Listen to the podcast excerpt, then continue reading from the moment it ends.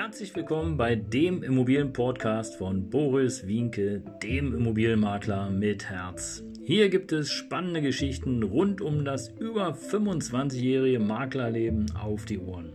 Ich freue mich auch im Namen meines Teams von 3V Immobilien, dass ihr dabei seid. Los geht's, euer Immobilienexperte Boris Wienke. Ja, moin, moin, servus, servus, hallo, hallo, hier zum Immobilienpodcast. Danke, dass du reinhörst und äh, dass du dabei bist. Abonnier den Kanal, wenn du es noch nicht getan hast. Ich freue mich, wenn du weiterhin dabei bleibst. Wir freuen uns natürlich, das ganze 3V Immobilienteam.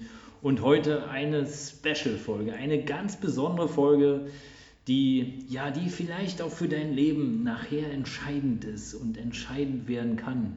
Das Thema allein oder zu zweit. Ja, was meine ich damit, allein oder zu zweit? Egal, ob du mietest oder ob du kaufst, ähm, wenn du mit einem Partner, einer Partnerin oder wie auch immer mit jemandem zusammenlebst und ein, ein Paar bist sozusagen, zu zweit, dann ist immer wieder die große Frage, was mache ich? Miete oder kaufe? Wir bleiben jetzt mal beim Kaufen. Kaufe ich die Immobilie allein oder kaufe ich die zu zweit?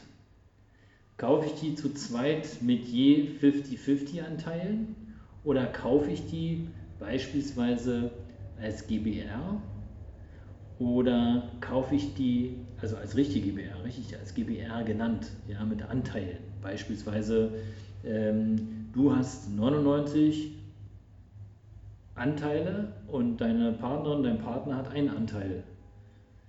Warum das vom Vorteil sein kann, erzähle ich dir noch später.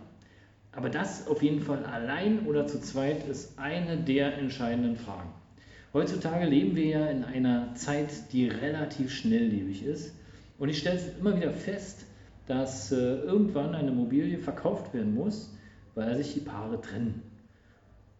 Und wenn sich die Paare trennen, dann entsteht immer wieder Streit ja, zu welchem Preis verkaufe ich die Immobilie? Verkaufe ich die Immobilie überhaupt? Wie sieht es aus? Und im Zweifelsfall, wenn 50-50 drin steht, heißt es auch 50-50. Bedeutet, da kann keiner sagen, ja, wir verkaufen jetzt und der andere muss mitgehen. Das geht da nicht. Ja? Wenn beide die gleichen Anteile haben, müssen beide dem auch zustimmen. Es sei denn, und das ist der Tipp des Tages für dich. Es sei denn, du hast notariell und am besten in dem Kaufvertrag schon fixiert, wer die Entscheidung beim Verkauf zu welchen Konditionen und welchen Bedingungen trifft. Das kannst du machen. Allerdings würde ich das nicht machen. Das ist, äh, ja, das hat nicht so einen richtigen wie soll ich sagen, es hat nicht so einen richtigen, ja, irgendwie hat es nie Schmeckle. Ja. Ich würde es eher so machen, zu sagen, okay, wir, wir kaufen die Immobilie als GBR und ähm, ich meine, ihr seid ja eh eine GBR, wenn du zu zweit 50-50, aber ich würde die Anteile anders aufteilen. Ich würde die Anteile von vornherein schon so aufteilen, dass derjenige, der den größeren Teil der Immobilienlast sozusagen der Immobilienfinanzierung trägt, auch den größeren Anteil an der Immobilie eingetragen bekommt. Und der, der den kleineren Anteil ähm, trägt, auch den kleineren Anteil. Dann ist nachher im Verkaufsfall ist es etwas einfacher, weil ähm, du dann eben auch nach Anteilen das entsprechend regeln kannst, dass derjenige, der die meisten Anteile hat, eben die Immobilie auch äh, entsprechend verkaufen kann. Und es hat noch einen anderen Vorteil, wenn du das als GBR, äh, als GBR kaufst und einer scheidet nachher aus der GBR aus, dann musst du, jedenfalls Stand heute, keine Grunderwerbsteuer mehr zahlen. Das heißt also, du könntest sozusagen innerhalb der GBR die Anteile auch dem anderen übertragen. Und das kann schon sinnvoll sein, auch im Trennungsfall.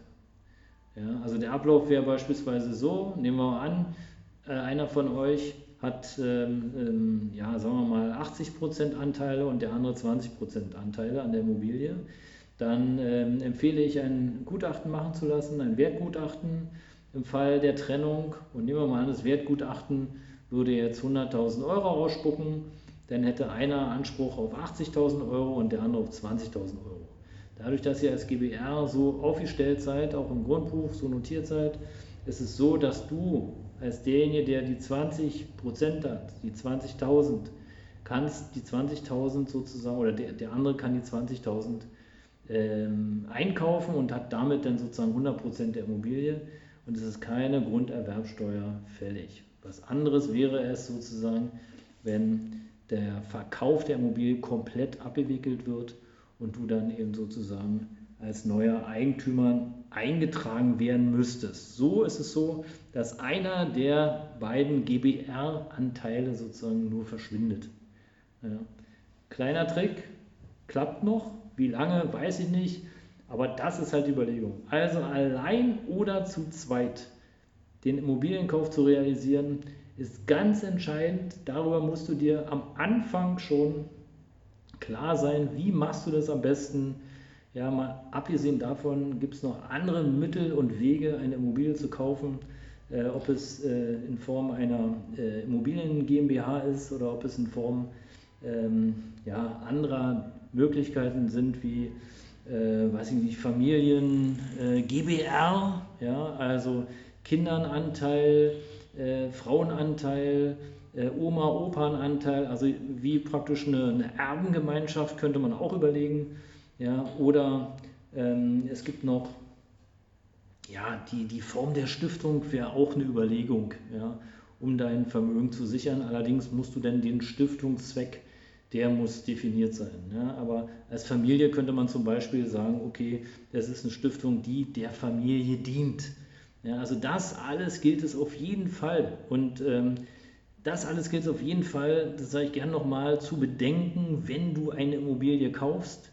Weil nachher, wenn die dann wieder verkauft werden soll, warum auch immer, wegen Trennung oder Tod oder zu teuer, dann kann es schwierig werden, dann kann es auch steuerlich schwierig sein. Also informiere dich da auf jeden Fall beim Steuerberater, bevor du losgehst und bevor du eine Immobilie suchst, damit du wirklich vorbereitet bist. Damit hast du im Grunde genommen ja schon den dritten Punkt, der auch in unserer Challenge von 0 auf 100 zur ersten Immobilie besprochen wird, nämlich wie gehst du auf die Immobiliensuche, also nach welcher Art vor allen Dingen, wie ist die Immobilienfinanzierung? Und welche Vorbereitung musst du treffen, damit du auf jeden Fall nachher sauber aus dieser Nummer rausgehst und damit du auf jeden Fall eine Menge Spaß hast und keine Kosten, sondern dass alles auch im Zweifelsfall, im schlechtesten Fall nachher funktioniert. Das war's, allein oder zu zweit, Folge 161, die zweite Folge im Jahr 2020. Dein Immobilienberater mit Herz. Abonnier den Kanal. Ich freue mich drauf. Bis bald. Ciao.